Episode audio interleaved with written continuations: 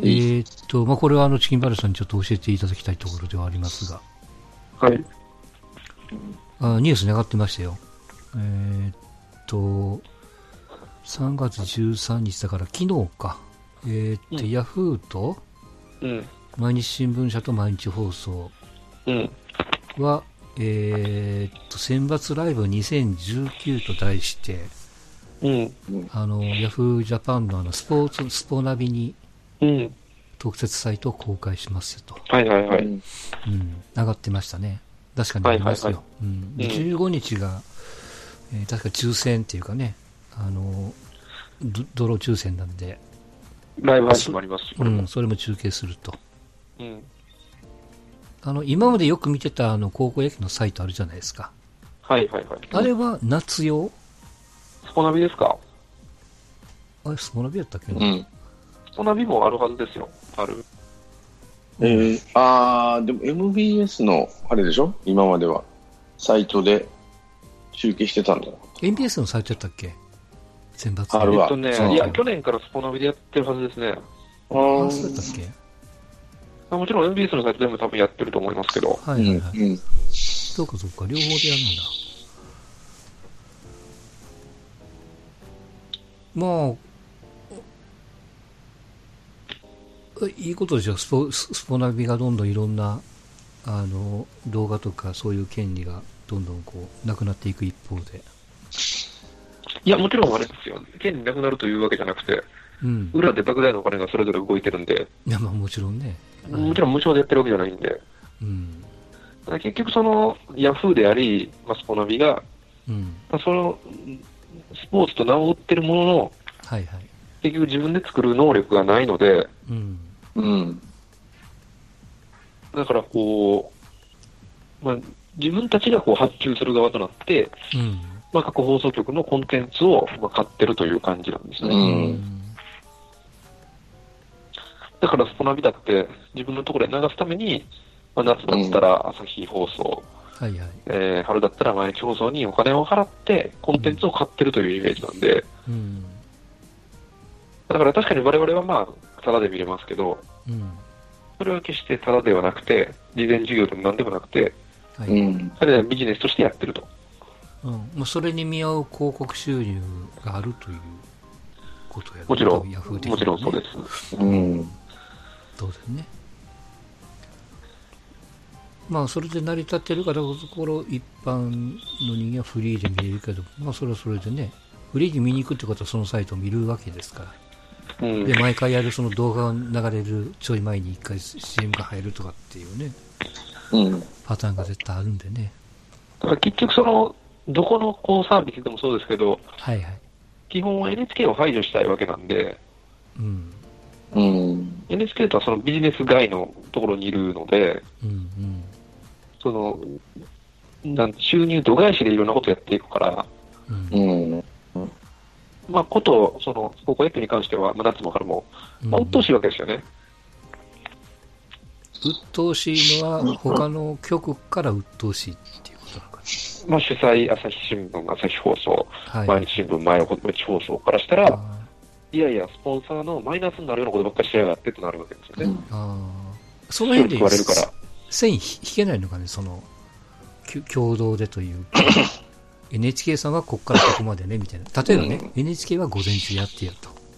うん。自分のところは昼からやります。まあもちろんその逆でも構わないみたいな。うん。そんなだからね分断的なところの話し合いなんか乗っかれるような、乗っかれないのかね、やっぱり。まあ、どっちにしても、うん。相手のこう、助け船を出してしまうことにもなるし、うんうん。で、彼らは特にその何も、こう、しがらみがないので、うん。スポンサーというしがらみからは遠い存在なので、はいはい。ただ飲むわけないし、そもそも。うんそうだね。だって有料放送なんですから、うんそうね、それをみんな忘れてるけどね。うん受信料を払ってるわけですからね。うんちゃんと払ってますかはいはいはい僕は一回だから二次撮りされて大喧嘩してますからね、本当にね。まあ、そういうことなんで、で結局、うんまあ、主催者でもないので、NHK に関しては。うんそこからしたらもう腹立つ存在なので、うんうん。から高校野球好きな人は基本 NHK を見ないことです。はい。まあでも CM がないから見やすいっていう、ちょっとうね、んねじ曲がった視聴者からすると、だから CM 分が受信料なんで。そうなんや。本当はそうなんよね。うん、今もあれあんのかなよくその、えーっと、高校野球の中継に、回と回の間は、画面は球場映してて、4分の1の下ぐらいにちょっと CM が入るみたいな。はい、夏はありますね。うん春はない春はもう普通にがっつり CM があるはずですよ。あと、うん。まあもうゲームも少ないしな。うん。まあ、競合まあまあ、冷静に考えるとあれやね、その回と回の間に移しても、まあ意味がないとは言わんけど、うん。うん、何が起こるわけでもなく、そうそうそう。そうなんですよ。うん。それはももちろんね、ツーアウトになってバシッと切られた CM って言われたら怒るけど、うん。全部やってくれるんならね、まあね、そうなのかな。うん。あとあの、まあこれもちょいちょいその、ネットで見ますけど、見ますけども、地上波と BS とどっちがいいとかっていうアンケートなんかよく見かけるんですよね。うんえー例えばその夏だと朝日え ABC と BS 朝日とどっちがいいんやみたいな、うんうん。あ B- BS 朝日って CM 入ったんかなちょっとわかんないけど入る。入る、入りますよ、入入りますよ。入る入るよね、ただ途中切れたりはしないんでね、その、るうん。うん、試合の途中ですがっていうのがないんで、基はい本はいは。はいうんえーっと、なんだろうな。CM もなんか球場を映して、なんか文字 CM だけやってるような CM やな。うんあんまり雰囲気を壊す壊さないというかね。はいはいはい、今はあれなのかなその BS 見れないお家というかうん昔はだいぶ格差があったと思うんですよね、そのうん見える家見えない世帯みたいな差が格差があったような感じで、今はそうでもないんやろねそのもちろんどうなん全くイコールではないんでしょうけどえーっと、あの、地デジ騒動あったやん。地デジが終わる、えーうん地上波が終わる地上あれで BS がついてくるテレビばっか売ったから、ある程度はいいんじゃないのうんまあ、多分大丈夫なんじゃないですか。うん多くの家庭は。うんまあニアリーイコールぐらいになってんのかな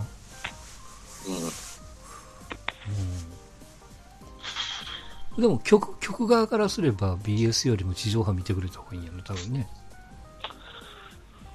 うーん、そうですね。ちょっと微妙なところで、うんいや、もちろんそうですけど、やっぱり全試合放送するわけにはいかないんで、地上波は。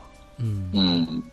途中でやっぱどうしても、他のほ番組放送しなかしなければならなかったりとか、あそういうことかそういうことかなので、そういう時にはやっぱ、手のいい存在というか、うんまあ、一応、だから子会社みたいな扱いなんですよね。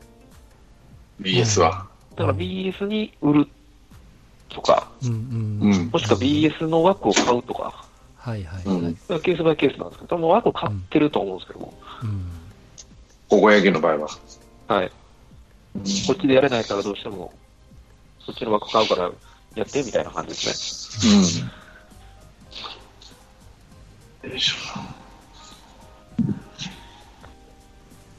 そのところかなだからまああのーもちろんね昼間高校野球やってるから土日は別にしても平日やるとどうしても我々が見るっていうのは、まあ、そのじっくりは見れないけどもススマホでちょいちょいチェックみたいなうん。うん。うんそうなってるからそのネットのそういう配信っていうかね中継ががっつり入るっていうのは当然もう大歓迎だしうん。でそれに伴っていろんなそのおまけというか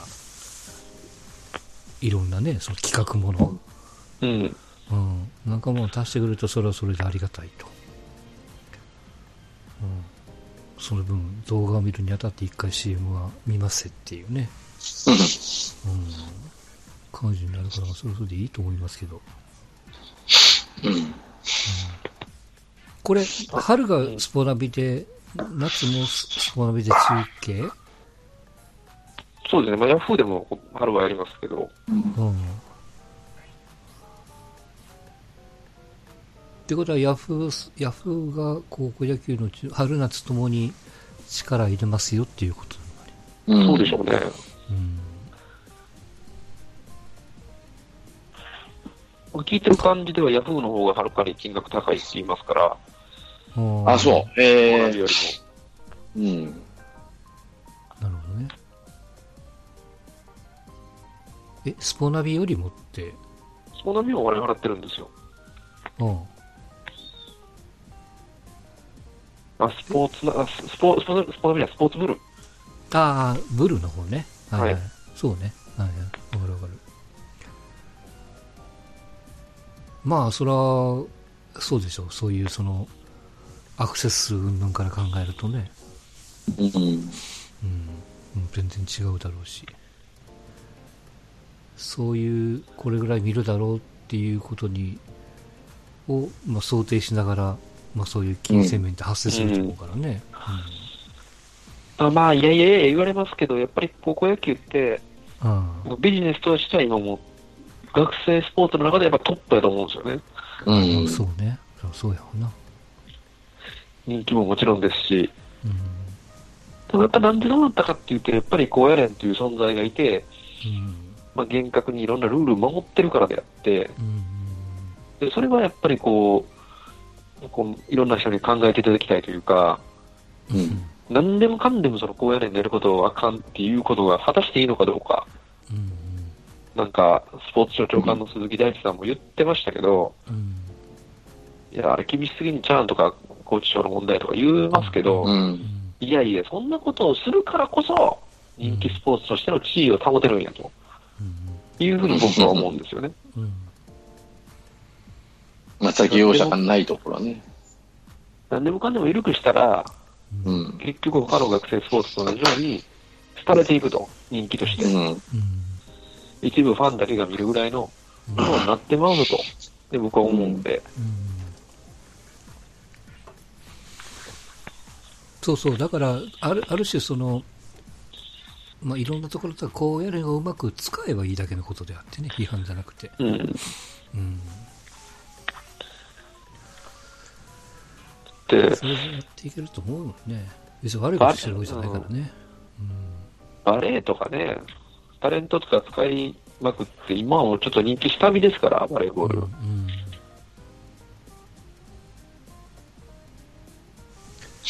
まあまあそういうコンテンツなんでしょうけど、まあでも、さっきも話しましたけど、まあ、野球そのもののスタイルがね、それはそれでこう変えていかんといかんっていう、まあ高校野球、まあこれから出てくるんでしょうけど、まあ散々ここでインプシャツの球数の問題であるとか、時間短縮のうんまあ方法、メジャーなんかは、うワンポイントダメよって2020年からそうなりますよっていうニュースが出てたりとか、うん。それが流れるとプルえー NPB に来、まあ、それがをちょっとこう簡易的にう高ん。校野球、学生野球にこう多分降りてくると思うんで、まあ、そそのタイブレイクにしてもそう、他のものにしてももろもろそうでしょうね、うんベンチ入りもこれから増えるか減るか分かりませんけど、そんなこともこうやりながらですからね。で、なおかつ、うーんと、学生さんのうん他のスポーツと取り合いしないといけないわけですから、人数入っていく中でね。うん。年寄りばっかりになってるから見る方はどんどん増えるけどやる選手が減ってくるからね、うん。まあ、そういうところも考えていかんといかんっていうことじゃないかなと思いますよ、まあ、今日はティンバルスの全般はもう PL 滝の話ばっかりしてましたけど、あそうですか。はい、辛い。なんか影響ありましたかそっちは、うん まあ、もろもろですけど、まあまあ、はい、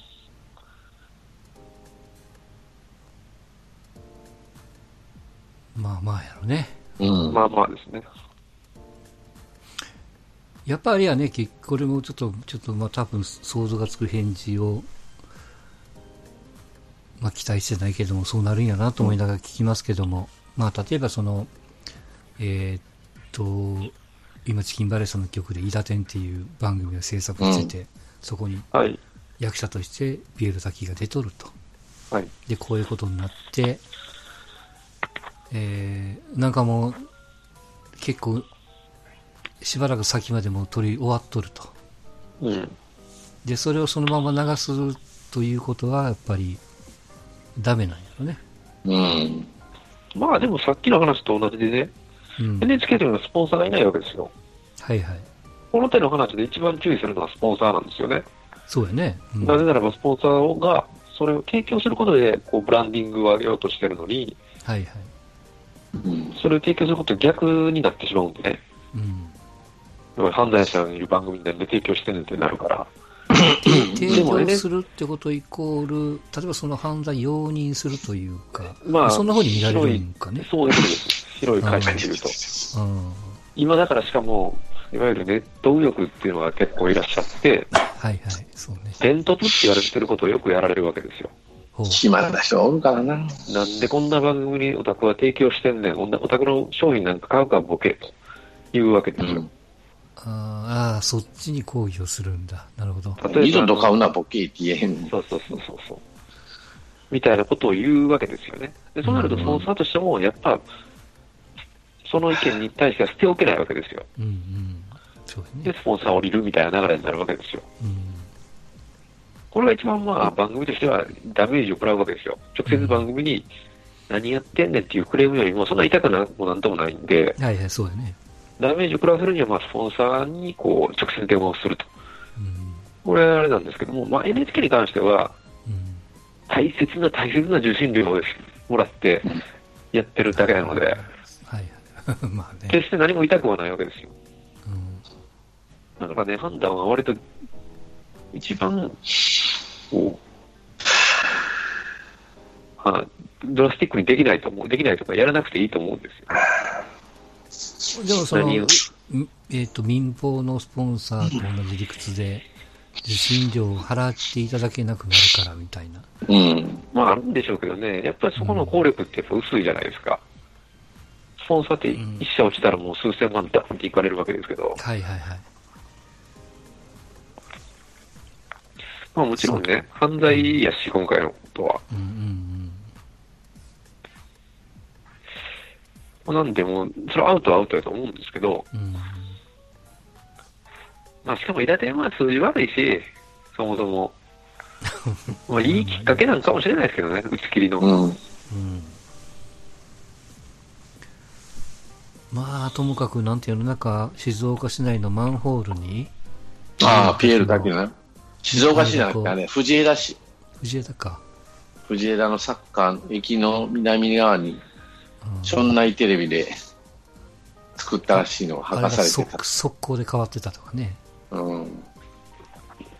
あとは、しどうか静岡の市役所かなんかのエレベーターのところにも動画が流れてちびまる子ちゃん温度がなくなったとなね。くなったりとか、うん、あとはやっぱこうホームページ環境早かったらもうスパッと変わってたもんね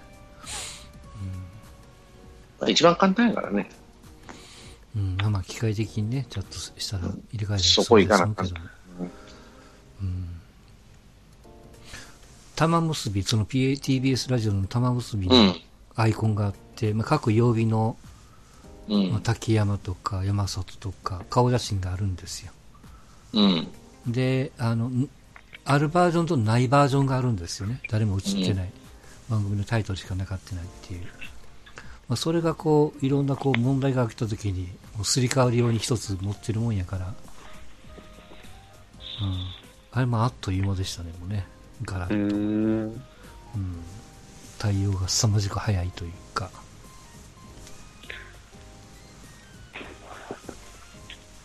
まあまあまあしもちろんそのまあフファンだから好きだからショックっていうのはあるんでしょうけど、まあ、何でも言いますけども別にこう薬物を認めてるわけでもないから、まあ、ダメなもんがダメっていうねそれが大前提ですけど、まあちょっと修行して帰ってきてほしいなと。うん。うん。思いますし、まあ、帰ってきてもらえるような環境はやっぱりあるべきだなっていうふうにまあまあ、それを使うか使わんかっていうのはまあね、もちろんこう、まあ曲側というかそうだよな。うまあん。その判断は判断でしょうけどもね。ま待ってました。 待つしかないなと。ううん。時が経つの待つしかない、これは。えこれ、奥並君にも言ってあげてよ。待つよった。はい。うん奥並ね。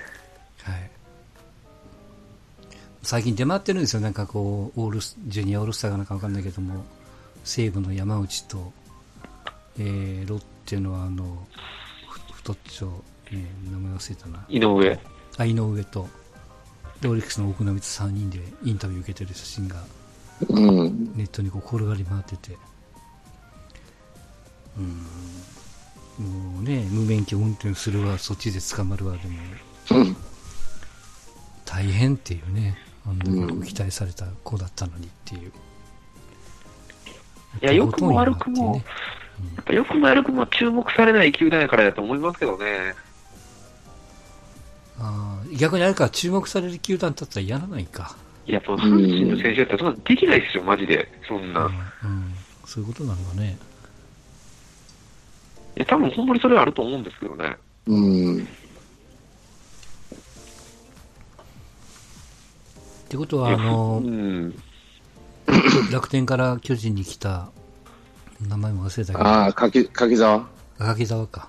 あれは巨人でやったってのは大したもんなんや、ある意味。うん。まあ、常習性でしょうけどね。うん。いやだって、多分、多分ですよ。阪神の二軍の選手とかやったら、でも、うん。多分、顔割れてますからね。そうやね。そう割れる、そう割れてるわね。そうですよ。そうか。オリックスの選手って顔割れてる、まあ体でっかいからなんとなくみたいな感じになるのかな。それはまああるんでしょうけど、でも、なんやろな、やっぱ、ほんまに何回も言いますけど、関西の人に、オリックスの監督誰って聞いても多分分かんないと思うんですよね。うん。西村さんって答えらんない。うん。うん。まあまあね。しょそうだよな。だから若手なんか分かるはずもなく、う。うんん。よいしょ。吉田ぐらいかな。分かったとしても。吉田もギリちゃいますから、やっぱ野球好きな人だったらまあ知ってるでしょうけど、そうだね。やっぱこう、金子ぐらい、まあ最低でも金子ぐらいテレビに出ないとね。うん。いや、この間もね、駅歩いてて、うんその、今年のオリックスのこの、ポスターみたいなのが飾ってあったんですけど、うん。いや、正直分かんなかったですもん、誰が誰かって。吉田正尚以外。うん。そうやろなこれっていううん。感じでしたね。まあ、タムケンと増岡の岡う田ん。に頑張ってもらいましょうかね。まあでも、オープン戦見る限りそこそこ、うん。なんか、売ってるんで、そうね。いけそうな気はせんでもないけどね。うん。はい楽しみっちゃ楽しみです。最後にもう一個芸能ネタで言うと、なんか AKB の総選挙がうん。今年はやりませんよと。はい、もう、どんどんなくなっていきますけど、AKB の関係は。うん。儲からんでしょ。もう賞味期限なんですかもう、もう、うんもう、もうみたいな感じなのかな。おにゃんこが終わったのと同時に、うん。どうなんかわからないけど。うん。まあ、うん。あと、最後にこれだけやっていきますよね。あの、はい。すいませんね、チャンピオンズリーグ、ああ、はすいごい、ことになってますよ、今。やってまして、僕は何気に実はアトレティコを応援してたんですけど、うん。あのーもちろん結果もさることながらなんですけど、はいはいはいはい。もう VAR の嵐。おうあ、そう。うんあそうやねあのね、一番ひどかったのが、ひどかったっていうか、これがすごかったのが、うん。まあ、まさにドラマティックだったんですけど、はいはい。パリセン、パリ・サンジェルマン対マンチェスター・ユナイテッドっていう組み合わせなんですよね。うんうんあのーで、初戦、うんパリ・サンジェルマンがマンチェスター・ユナイテッドのホーム、つまりアウェーではい、 2-0で勝ったんですよ。そうね。おうで、この時点でもう相当パリの有利だったんですよね。うんうん。で、そしたら、パリのホームで第2戦だったんですけど、ううんん。えっ、と、後半80、だから後半43分、4分ぐらいまで、うん。えっ、と、1、2でパリが負けてたんですよ。こマンチェスター・ユナイテッドが2、1で勝ってたんですけど、う。うん、あーなるほどね。 2試合合計3対2で、うん。うん。えーパリの勝ちだったんですよね。うん。うん。でも、これ、うんその後半44分に、うん。マンチェスター・ユナイテッドがシュートを放ったんですよ。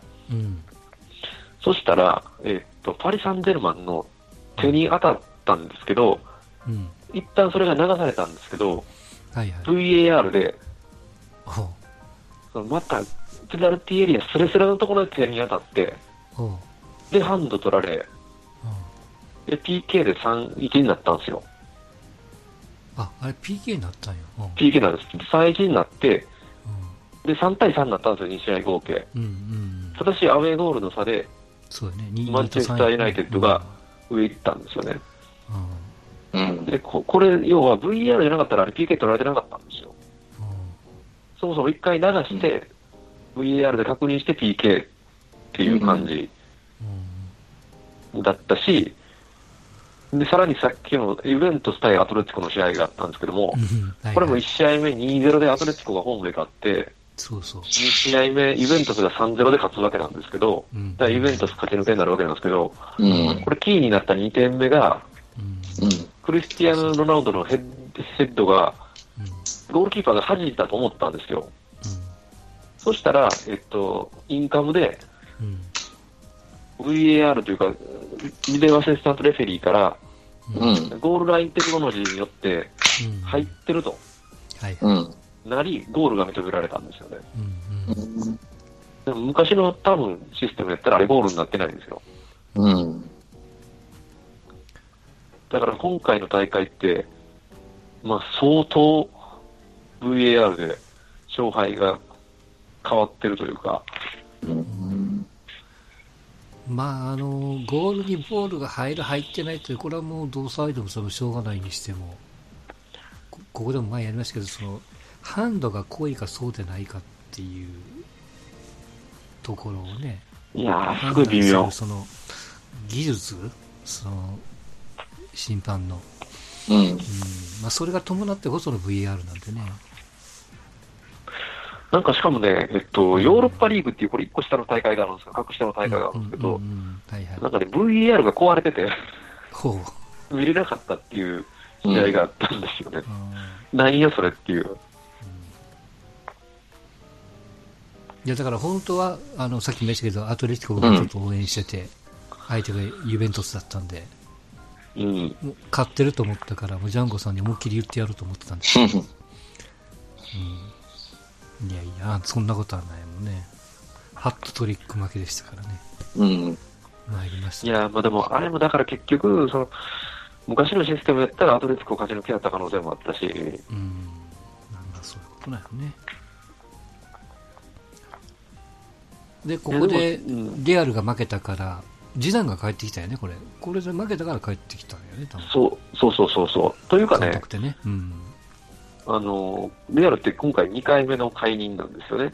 今シーズン。うんうん最初スペイン代表クビになったロペテギがやってて、うんクビになって、まあ、ソラーリっていう、昔レアルでやってた、まあ、選手が、まあ、ユースの監督やったかな、なかなかでうん上がってきて、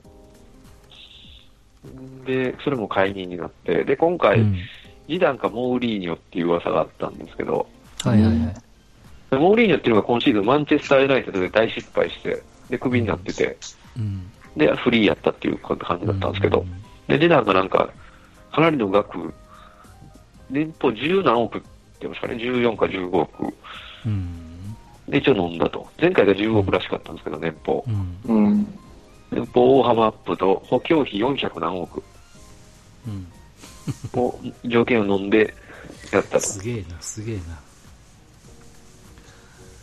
そんなん巨人の50億なんか大したことないじゃないですかね。絵みたいなもん400ですよ。億すごいな。まあ絵みたいなもん。うん、ですよほんまそう。まあもちろんこう年俸もね、年俸やからあれやけど。 でも確かにレアルってもう今年はリーグ優勝の面もほとんどないし、うん。勝ち点差的に10ぐらい離れてるんで、もう無理やろなっていう。やし、まあ、まあチャンピオンズリーグもダメやったし、国内カップもダメやったしっていうことで、まあ、無冠に終わる可能性があって、うん。ううん、ん。まあ、そうすると屈辱的なわけですよね。そうだね。かたやバルサが多分リーグは優勝するし、うん。うん。で、国後杯決勝行ってるし、うん。で、チャンピオンズリーグも残ってるとなるので、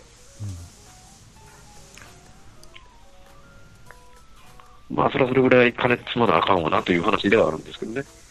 まあね。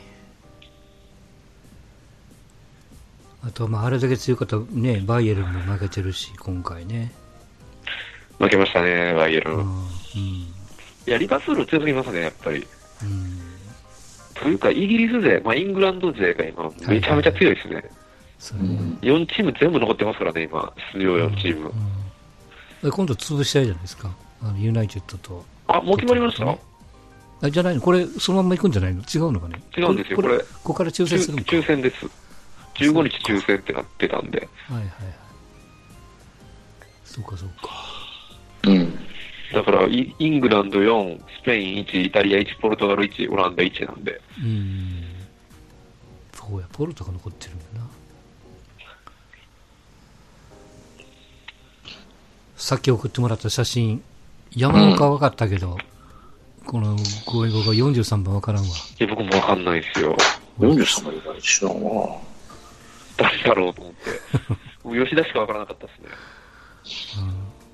うん、まあ、吉田わかるかな。山。岡はあのあれでそれこそスポーツ内閣で覚えたもんねうあん。の能見が茨の道へ来たね西みたいなあの時に出とったからね増田増井と一緒に出てたかな、うん、あれで覚えたかな